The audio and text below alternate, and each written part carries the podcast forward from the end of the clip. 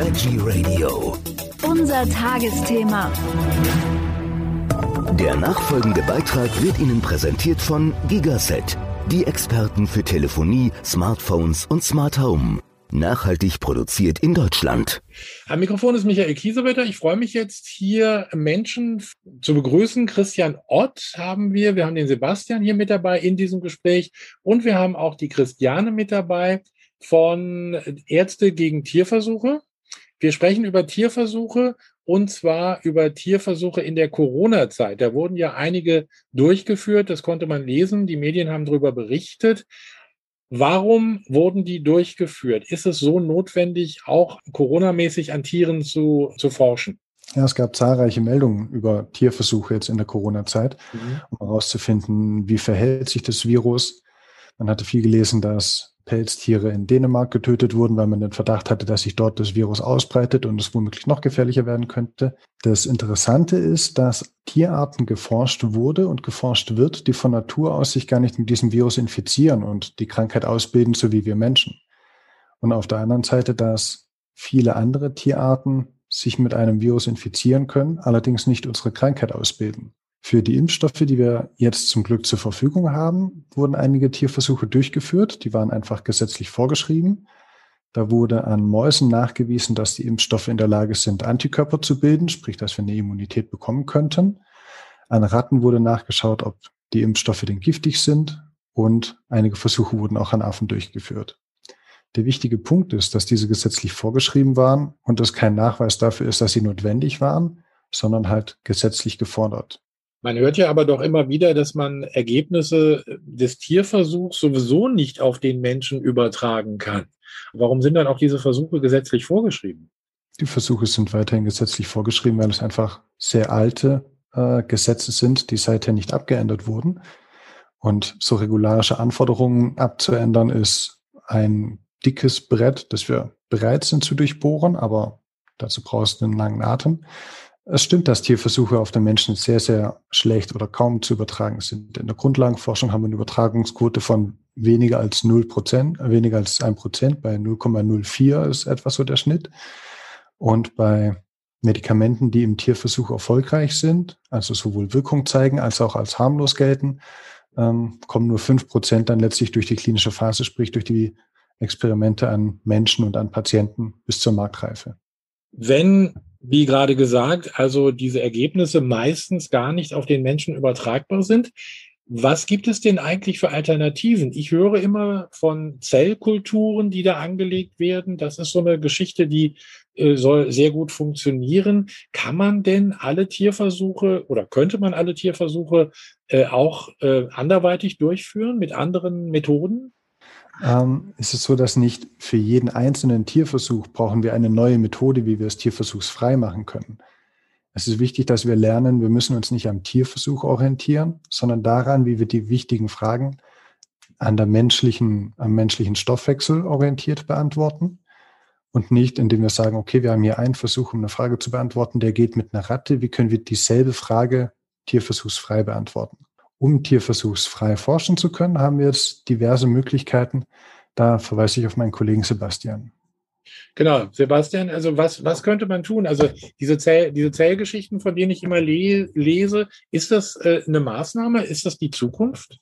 Das ist auf jeden Fall die Zukunft. Es geht auch in die Richtung äh, individuelle, personalisierte Medizin. Also es ähm, äh, auf, die, auf die Bedingungen kommt es drauf an. Äh, also kann man aus einem Stammzell eine Lunge wachsen lassen oder eine Mini-Lunge oder ein Mini-Herz. Und äh, so kann man natürlich Stammzellen eines, eines gewissen Patienten nehmen und direkt für ihn personal, personalisiert forschen. Also das klingt jetzt für mich sehr aufwendig, aber ich bin ja auch kein Fachmann in dieser Beziehung.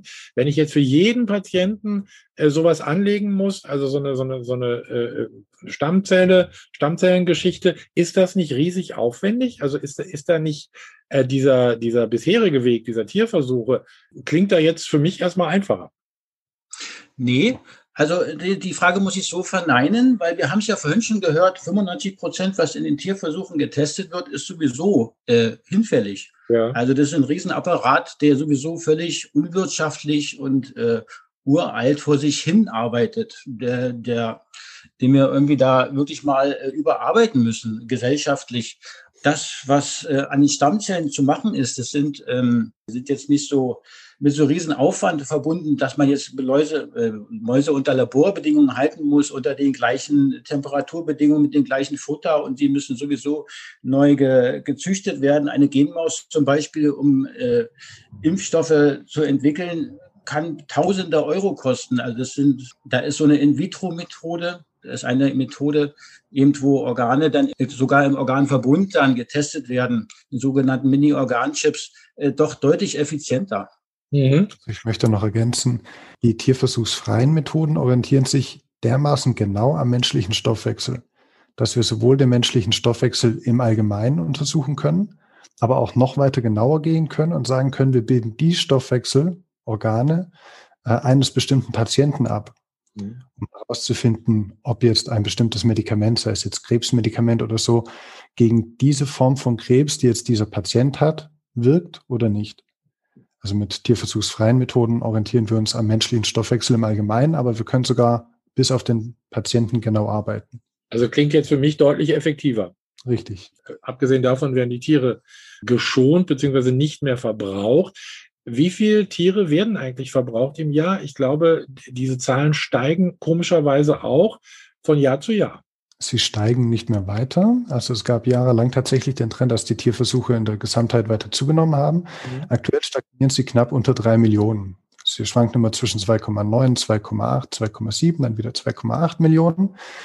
Das setzt sich aus zwei gegenläufigen Trends zusammen. Zum einen in der, im Zulassungsbereich nehmen die Tierversuche ab, gerade weil wir zunehmend tierversuchsfreie Methoden haben, die einfach besser, günstiger und einfacher zu handhaben sind.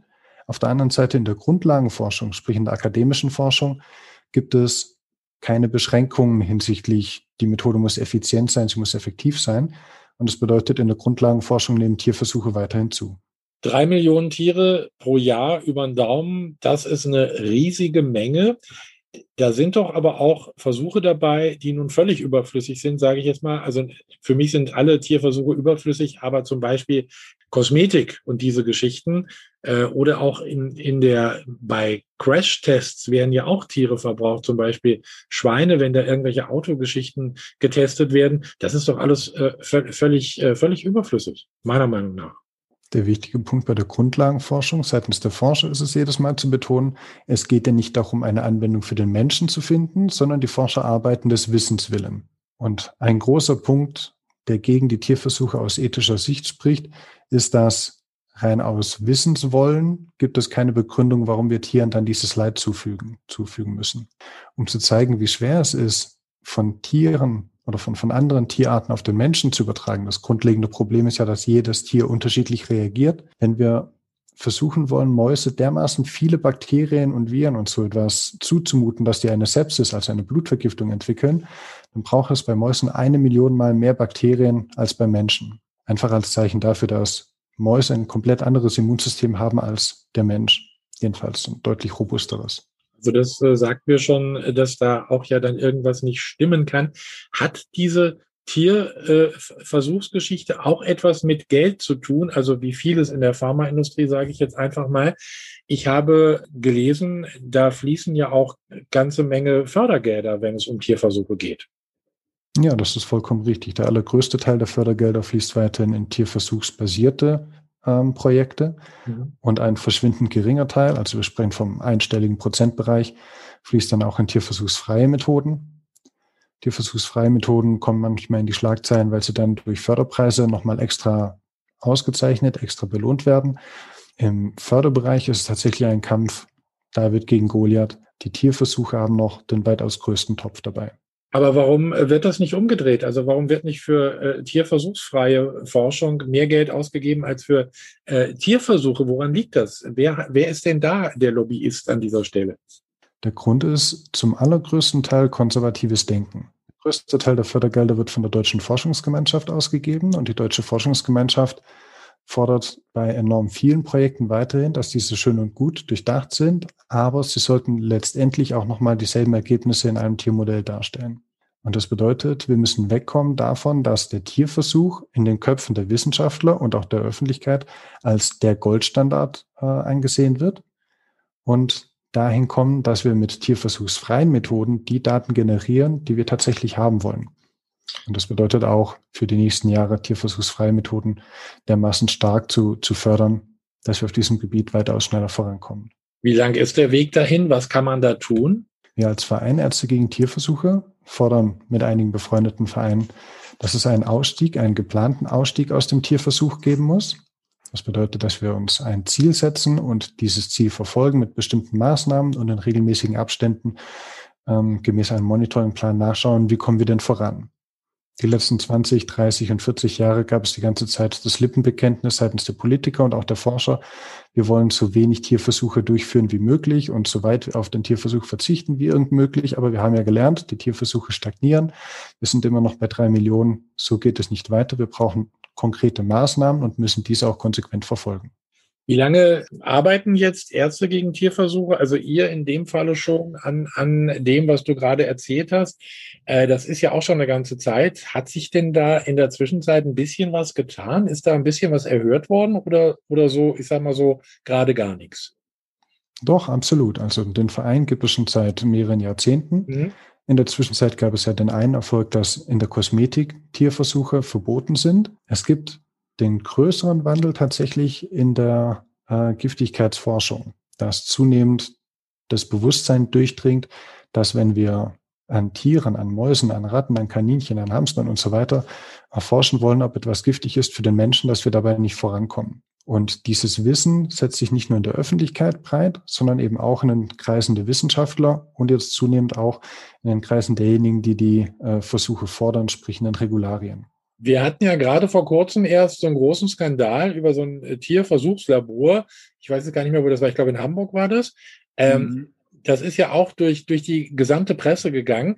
Ist das, wenn sowas so stark an die Öffentlichkeit kommt, eine, eine hilfreiche Sache für, für euch dann, für, für eure Ziele? Das, weil da mehrere Leute dann drauf gestoßen werden, wach werden, wenn sie überhaupt mal wieder über so etwas lesen oder mitbekommen, was da passiert in, hinter den, diesen Mauern der Tierversuchsanstalten? So traurigerweise vergeht ja kaum ein Jahr, in dem es nicht irgendeinen Tierversuchsskandal gibt. Mhm. Dieses Jahr oder vergangenes Jahr war es das LPT-Labor in Hamburg. Ja. Die letzten Jahre zuvor waren es die Affenversuche in Bremen, in Tübingen. Ähm, es ist sehr, sehr wichtig, dass sowohl in der Öffentlichkeit weiter darüber diskutiert wird, als auch jetzt, gerade in dem letzten Skandal, in der Öffentlichkeit auch aufgezeigt wird, dass Tierversuche, selbst dann, wenn sie im Rahmen des Tierschutzgesetzes durchgeführt werden, absolut grausam und mit Leid verbunden sind. Und dieses öffentliche Interesse und dieser öffentliche Druck sorgt natürlich auch dafür, dass sowohl Forscher als auch Politiker sich zunehmend dem Druck ausgesetzt fühlen, tierversuchsfrei zu arbeiten oder dies zu fordern. Da Kann ich dazu auch noch was einfügen? Ja, gerne. Ähm, ich finde sowas immer super wichtig für die Öffentlichkeit, also für die einfachen Leute, sagen wir mal, weil diese Themen werden ja nicht im Bild besprochen. Tierversuche, darüber kann man im Bild nichts lesen, im Spiegel nicht erst wenn so ein Skandal kommt, dann ja. hört man mal was davon. Und ähm, es ist unglaublich wichtig, dass alle Leute da irgendwie mal damit irgendwas in Verbindung bringen. Ne? Und es ist auch so, wir kaufen ja alle ein und die Entscheidung, was wir kaufen, trägt ja auch dazu bei, wie am anderen Ende die Sachen hergestellt werden oder Jetzt zum Beispiel bei den Kosmetikern kaufe ich Sachen, die sind tierversuchsfrei. Solche Labels gibt es ja schon. Dafür muss ich aber wissen, okay, es gibt ähm, Kosmetika, mit, die mit Tierversuchen hergestellt werden und andere nicht. Und dann will ich halt wissentlich die kaufen, die es nicht sind. Aber dafür brauche ich halt das Vorwissen. Und dafür sind solche Skandale schon, ja. Die sind, sind dann hilfreich, also in dem Sinne, also so schlimm wie das ist, aber sie sind dann hilfreich, um dieses Thema in die breite Öffentlichkeit zu bekommen. Ja. In der Bildzeitung wird darüber nicht berichtet, äh, außer wenn es einen Skandal gibt, wie jetzt dann äh, in Hamburg zum Beispiel, dann berichten die natürlich auch. Bedeutet das auch, dass ich äh, mich einfach oder oder dass dass ihr zum Beispiel noch mehr an die Öffentlichkeit gehen müsst und äh, mehr äh, den Leuten das ins Bewusstsein holen? Genau, also das ist ja so, wie Christian vorhin sagte, ist bei den Forschern ist es äh, ja irgendwie alt, altbacken, sage ich mal, in den, die verdienen ja auch eine Menge Geld damit, ist ein altes, hergebrachtes System, äh, was super funktioniert, äh, jedenfalls in der Geldmaschinerie, um damit äh, zu überleben als Forscher. Forschungsaufträge wir sind daran gebunden, ganze ganze Forschungseinrichtungen leben von diesem Geld, auch Krankenhäuser bekommen Geld für, für ihre Tierforschung. Aber es muss natürlich auch ein Umdenken, wie ihr gerade sagt, in der, in der Bevölkerung stattfinden, weil die ist großenteils der Meinung, ähm, äh, ja, Tierversuche brauchen wir einfach, damit es uns gut geht, damit wir gesund bleiben oder gesund werden. Und das ist, äh, das muss absolut aufgebrochen werden. Dem ist wirklich nicht so. Ja, das ist ein altes, altes Denken. Ja. Ich höre das äh, auch oder habe schon häufiger gehört, gerade auch von Tierbesitzern, also Hund oder Katze, dass die sagen, äh, ja, also die, die benutzen ja auch stellenweise über den Tierarzt dann äh, äh, Medikamente für ihr Haustier und die sind auch immer ganz überrascht, dass auch diese Medikamente für ihr Haustier ja in, an anderen Tieren erstmal getestet werden. Ja, das ist vollkommen richtig. Auch in der ja. Veterinärmedizin werden Tierversuche durchgeführt. Da wird häufig argumentiert, Mensch, das sind wir bei einem ähnlichen Punkt wie bei den äh, Medikamenten am Menschen, dass man ja schließlich in der Tierart testet, in der das Medikament letztlich angewendet werden sollte. Sozusagen an Hunden werden Versuche gemacht für Hundmedikamente, an Katzen werden Experimente gemacht für Katzenmedikamente. Mhm. Auch da ist es aber wichtig zu betonen, dass die Tiere, die im Labor dafür eigens gezüchtet und letztlich getötet werden, ein qualvolles Leben haben einerseits und andererseits ein dermaßen streng standardisiertes Leben haben, dass die Übertragbarkeit auf das komplexe Leben des Haustieres, also mit unterschiedlichem Futter, mit unterschiedlicher Bewegung, ob sie jetzt Freigänger sind und folglich ein ganz anderes Immunsystem haben, als wenn sie äh, Stubentiger sind, sich dermaßen unterscheidet, dass wir auch da sagen, interessant wäre es, wenn wir dort tierversuchsfrei, also ohne das komplette lebende Tier forschen können, indem wir auch dort einzelne Organe heranzüchten und sozusagen Hundeleber, Hundeniere, Hundelunge äh, untersuchen, um zu den Medikamenten zu kommen. Also das wäre auch möglich, genauso wie bei den Medikamenten für, für den Menschen sozusagen. Genau, das, was in diesem Fall für die menschliche Forschung gilt, können wir übertragen auf die tierische. Ähm, ich will noch mal kurz zu Christiane. Christiane ist ja neu bei Ärzte gegen Tierversuche. Äh, was war denn der, der, der Ausschlag, äh, zu Ärzte gegen Tierversuche zu, zu gehen, zu kommen? Ähm, ich glaube, es ging in die Richtung, ich habe ja in unserem Laden verkaufen wir viele Sachen, die tierversuchsfrei sind und wir werben auch damit, dass wir tierleidfreie Produkte verkaufen. Und ich hatte mich dahingehend mit diesem Thema Tierversuch dann irgendwie nochmal auseinandergesetzt. Und ähm, im Internet findet man dann halt sofort Ärzte gegen Tierversuche und es ist total, also wenn dort ein, ein Verein auftritt, der heißt Ärzte gegen Tierversuche, das ist total interessant und dann bin ich darüber gestolpert und habe mich dort reingelesen. Es gibt halt super fundierte und ja aussagekräftige Artikel und äh, Informationen. Nach, also man kann es gut nachvollziehen, ja. was dort ja. berichtet wird und dann bin ich da hängen geblieben und nicht mehr rausgekommen. Nochmal zurück zu Christian. Wie muss es weitergehen äh, in, in der Zukunft? Also äh, was, was fordert ihr? Was muss sofort umgesetzt werden? Beziehungsweise werdet ihr da auch erhört? Wenn es nach Ärzte gegen Tierversuche ginge, wäre der erste Schritt, Tierversuche in der medizinischen Forschung und Tierversuche im Allgemeinen zu beenden ja. und die tierversuchsfreie Forschung konsequent zu fördern und voranzubringen. Mhm. Das ist das, der, der Wunsch vom Verein, allerdings in der Realität jetzt schwer umzusetzen. Das bedeutet, in der Realität ist der erste Schritt, wir brauchen einen konkreten Ausstiegsplan aus dem Tierversuch. Ähnlich wie wir es in den letzten Jahren in den Niederlanden gehört haben, die sich einen Plan gesetzt haben, gesagt haben, bis zum Jahr 2035 sollen keine Tierversuche mehr für die Zulassung durchgeführt werden. Und diese Pläne müssen dann konsequent gefördert werden. Auf der anderen Seite müssen tierversuchsfreie Methoden weiterentwickelt werden, müssen auch validiert werden, sprich unabhängig bestätigt werden, sodass sie auch für Giftigkeitsprüfungen und so weiter herangezogen werden können und muss in den Köpfen sowohl der Öffentlichkeit als auch der Studenten als auch der Forscher ankommen, dass tierversuchsfreie Methode nicht einfach nur ein Ersatz ist für den Tierversuch, sondern das ist, auf dem wir unsere Forschungsarbeit basieren wollen. Also die Forderung äh, haben wir. Wie, wie, wie, ist, wie kommt es denn an bei der Politik? Gibt es Menschen, die da äh, zuhören, wirklich zuhören, oder haben die jetzt alle irgendwie was anderes äh, im Kopf? Nun, es, es gibt dicke Bretter zu durchbohren. Wir hatten jetzt vor einigen Tagen und Wochen eine Bundestagspetition, ja. Bundestagspetitionsanhörung im Bundestag gehabt, wo es darum geht, dass das deutsche Tierschutzgesetz die Tierversuchsrichtlinie auf europäischem Niveau nicht richtig abbildet und zahlreiche Mängel hat. Und nach mehrstündiger Anhörung war dann das Ergebnis, okay, wir leiten das jetzt mal an das zuständige Ministerium weiter und dieses wird dann nachschauen, welche Maßnahmen ergriffen werden könnten, damit wir diese Mängel ausgleichen. Mhm. Also es zeigt schon, sehr wenig Motivation gibt, da auf diesem Gebiet voranzukommen. Ist äh, in Deutschland ist das Frau Klöckner, die dafür zuständig ist im Moment? Genau, das zuständige Ministerium in Deutschland ist das BMEL, das Bundesministerium für Ernährung und Landwirtschaft. Mhm. Und das ist aktuell in der Hand von Julia Klöckner. Da wollen wir hoffen, dass sich das spätestens nach der Wahl ändert und äh, dass da dieses Amt äh, anderweitig besetzt wird. Das wäre ein, einer auch meiner ganz großen Wünsche. Ja, ich wollte ja, noch darauf hinweisen, es gibt auf unserer Seite noch eine Datenbank tierversuchsfrei. Ja. Ähm, da kann sich jeder, das ist auf Englisch und Deutsch verfügbar und die, da wird fleißig gesammelt, was es an äh, ja, tierversuchsfreien mit Testmethoden gibt. Ist für jeden verfügbar, wird ständig erweitert. Ein super Tipp, da kann man sich informieren. Auf der Website Ärzte gegen äh, Tierversuche. So, die sogenannte NAT-Database, genau, da findet man das. Alles klar. Unter Ärzte gegen Tierversuche. Super, wunderbarer Tipp. Danke, Sebastian.